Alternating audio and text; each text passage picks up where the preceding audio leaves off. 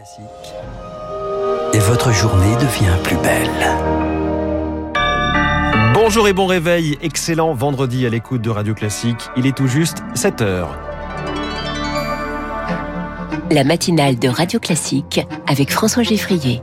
Le pass sanitaire sera-t-il bientôt du passé? L'exécutif ouvre la voie à un allègement des restrictions, mais avec prudence. Les mots doux après le coup bas. Les États-Unis tentent d'apaiser la colère de la France après l'annulation du contrat de sous-marins australiens. Pas de petit four à Washington hier soir. Et puis, qu'est-ce qui est orange, qui va très vite et qui fête ses 40 ans aujourd'hui? Réponse le premier TGV. La SNCF, SNCF célèbre aujourd'hui ce train qui a changé nos vies. Le camouflet des sous-marins, qui est aussi un succès pour le Brexiteur Boris Johnson. Ce sera l'édito de François Vidal dans 10 minutes puis un invité exceptionnel, Augustin de Romanet, PDG du groupe ADP, les aéroports de Paris, mais pas seulement, dans un quart d'heure, et la presse ensuite avec David Abiker. Radio classique. À la une, Augustin Lefebvre, le président qui laisse entrevoir un retour à la vie normale. Emmanuel Macron a évoqué hier la levée des restrictions sanitaires, à commencer par celle du pass. Dès que les conditions le permettront, ça ne va pas venir si tard, mais pas dans les deux à trois semaines, ajoute le président.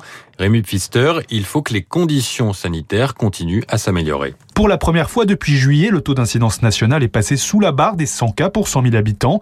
Mais attention, ce n'est pas le cas partout. Si allègement il y a, il devrait être territorialisé, prévient le docteur Jean-Paul Ortiz. On reste à des chiffres euh, autour de 300 euh, en Martinique, mais y compris dans les Bouches-du-Rhône. Qu'on puisse alléger dans certains départements qui sont passés dans le vert, c'est-à-dire à moins de 50 d'incidence, pourquoi pas, sur le pass sanitaire dans les centres commerciaux, sur euh, le nombre de personnes autorisées dans les rassemblements, etc. Une levée du pass pragmatique et progressive a prévenu Emmanuel Macron, une bonne approche pour l'infectiologue Christian Rabot, qui le rappelle, le premier objectif du pass, c'était d'être un levier pour favoriser la vaccination. Ce premier objectif a été atteint. On a aujourd'hui un taux de vaccination qui est parmi euh, les meilleurs au monde. C'est effectivement une circulation virale en France métropolitaine qui semble parfaitement ralentie. Peut-être faut-il pas tout supprimer d'un coup, au risque de devoir tout remettre d'un coup. On voit que tout doit être assez progressif. L'allègement se fera aussi bien sûr en fonction des hôpitaux. Là aussi, ça s'améliore. On est passé sous la barre des 10 000 patients hospitalisés, dont moins de 2 000 désormais en soins critiques. Mais Santé publique France prévient, quoi qu'il arrive, il faudra rester très prudent et conserver les gestes barrières. Rémi Pfister, certains préfets décident d'ores et déjà d'alléger les mesures qui sont de leur ressort. Dans les Pyrénées-Atlantiques, le port du masque n'est plus obligatoire dans les rues du littoral. Le confinement en Martinique sera assoupli à partir de lundi. La France est un partenaire vital dans la région Indo-Pacifique. Voilà ce qu'estime le secrétaire d'État Anthony Blinken. Les États-Unis qui tentent de calmer la colère de la France dans le dossier des sous-marins australiens. Une commande à 56 milliards d'euros annulée des engins américains préférés aux Français. Riposte tricolore. Annulation d'une soirée de gala à l'ambassade de France à Washington. Une soirée censée commémorer une victoire navale française lors de la guerre d'indépendance. Marc Tédé, la France n'avait pas vu venir ce coup. La Maison-Blanche l'affirme, Paris avait été prévenu en amont de cette nouvelle alliance entre Washington, Londres et Canberra. Faux, rétorque la France, où le gouvernement dénonce les mauvaises manières de ses alliés. Pour le politologue Jean-Éric Brana, spécialiste des États-Unis, cette initiative traduit pourtant l'évolution des priorités américaines. Aujourd'hui, l'intérêt des citoyens américains pour le président américain, c'est de stopper l'hégémonie chinoise. Il malmène un petit peu ses partenaires qui n'ont pas bien analysé qu'il y avait un revirement dans la politique internationale américaine, alors que tous les signaux étaient là. Quoi qu'il en soit, la méthode est brutale et elle prend de court les Français, explique Annick Cizel, spécialiste de politique étrangère américaine à la Sorbonne Nouvelle. Le ton est infiniment plus polissé, mais ça ressemble beaucoup à l'unilatéralisme brutal que l'on a subi pendant quatre ans de la part de Donald Trump. Nous n'apprenons plus les décisions des États-Unis par tweet, mais nous sommes mis devant le fait accompli. Là, la gifle est cinglante. Et pour certains, la méthode américaine n'est pas étrangère à la volonté européenne portée par la France de promouvoir une plus grande autonomie stratégique de l'Union européenne. Marc Tédé, un homme né au Rwanda, mis en examen hier pour génocide et crimes contre l'humanité. Le parquet national antiterroriste estime qu'il a eu un rôle important dans le génocide des Tutsis en 1994, entre 800 000 et 1 million de victimes. Âgé de 72 ans, cet homme avait été naturalisé français et réside près de Troyes. Radio Classique, le journal. Augustin Lefebvre.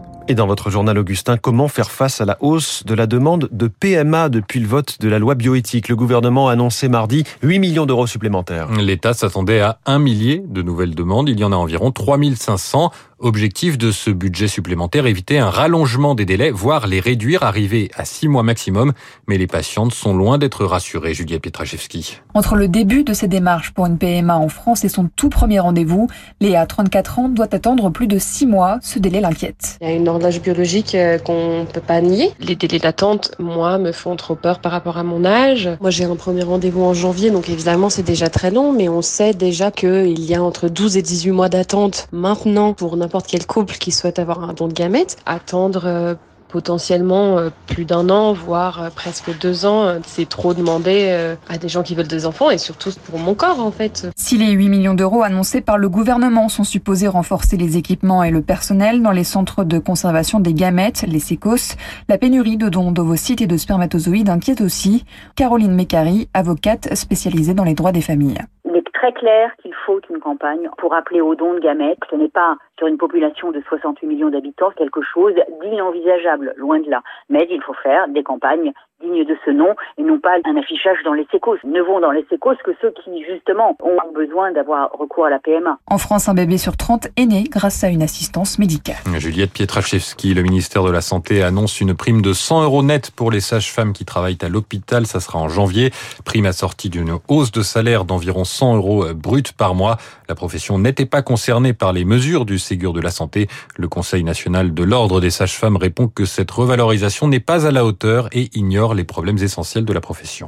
C'était il y a 40 ans, le 22 septembre 1981, le président François Mitterrand inaugurait la première ligne à grande vitesse entre Paris et Lyon. Et pour cet anniversaire, Emmanuel Macron va dévoiler ce matin, gare de Lyon, une maquette grandeur nature de la motrice du TGVM, la nouvelle version qui circulera à partir de 2024. Depuis 1981, ces trois lettres T, G et V sont entrées dans nos vies. 2700 km de lignes traversent l'Hexagone, Bordeaux et Strasbourg à 2 heures de Paris, Marseille à 3. Une véritable révolution pour les voyageurs, mais aussi pour les cheminots. Témoignage de Wilfried Benaret, conducteur dépanneur depuis 22 ans à la SNCF. Mon premier souvenir de TGV, c'est le classique TGV Orange qu'on avait été prendre à Lyon avec mes parents pour redescendre sur Marseille. C'est cette association d'un voyage confortable, d'une couleur et de la vitesse. Et pour nous, en tant que cheminots, euh, quelque part, c'est un Graal. Euh, on y accède à peu près entre 40 45 ans et c'est souvent synonyme donc d'un but à atteindre. Conduire un TGV, c'est différent que de conduire un train de tous les jours. C'est pour ça que le conducteur va repartir en école pendant deux semaines pour apprendre à piloter sur des lignes euh, LGV, des lignes à grande vitesse, son TGV qui sera un train légèrement différent.